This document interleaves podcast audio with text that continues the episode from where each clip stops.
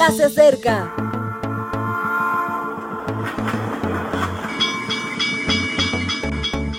Partimos ya.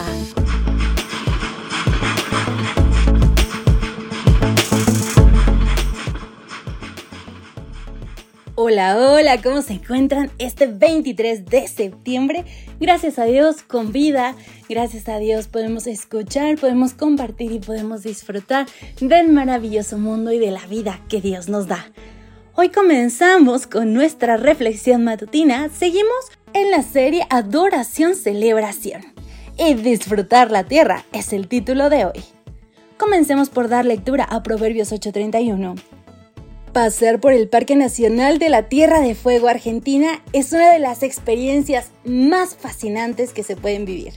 La vista de quindos y canelos con formas sinuosas y texturas impresionantes solo es superada por las calas del fiordo de Bahía La Pataya. Los Yao Yao se instalan sobre los plateados nires, dando matices anaranjados al bosque. La tierra oscura y húmeda nos recuerda que el 65% de la Isla Grande es una tierra fértil denominada turba. Quizá por ello sea uno de los lugares mejor oxigenados del planeta. Hombre es una palabra que deriva de un término que hace referencia a la misma tierra.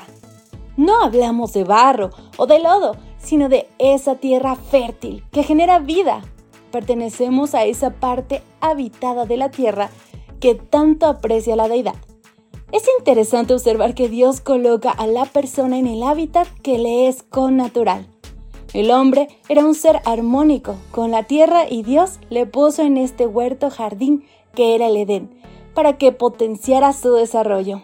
El hombre, un ser creativo, tenía la misión de trabajar y cuidar para embellecer el ambiente que le había sido asignado y la función no ha cambiado.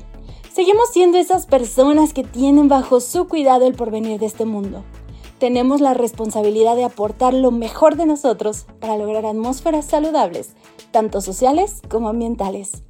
El monje Isaac de Nínive sabía que hombre y humildad derivan de la misma palabra.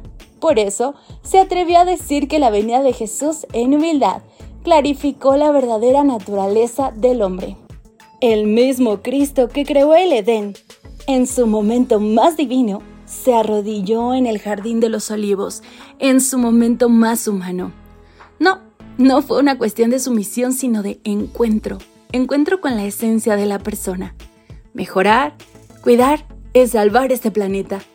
Un cristiano, si de verdad lo es, se compromete con lo mejor para que este mundo siga siendo jardín.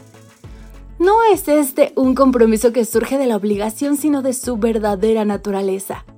Es además un compromiso que se disfruta, que se celebra. Vivimos tiempos de incertidumbre y alienación. Multitud de situaciones nos rodean con sus sucedáneos de vida, sus circunstancias que desdibujan nuestra identidad. Por eso, cuando sientas que apenas eres polvo, sin un objetivo claro de tu existencia, ponte en manos de tu Creador él como el primer día soplará su espíritu de vida y te hará su criatura de nuevo. Gracias a todos por acompañarnos este día. Que Dios te guarde y te bendiga.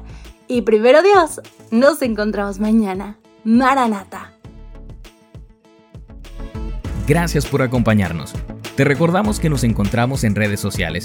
Estamos en Facebook, Twitter e Instagram como Ministerio Evangelike. También puedes visitar nuestro sitio web www.evangelike.com. Te esperamos mañana.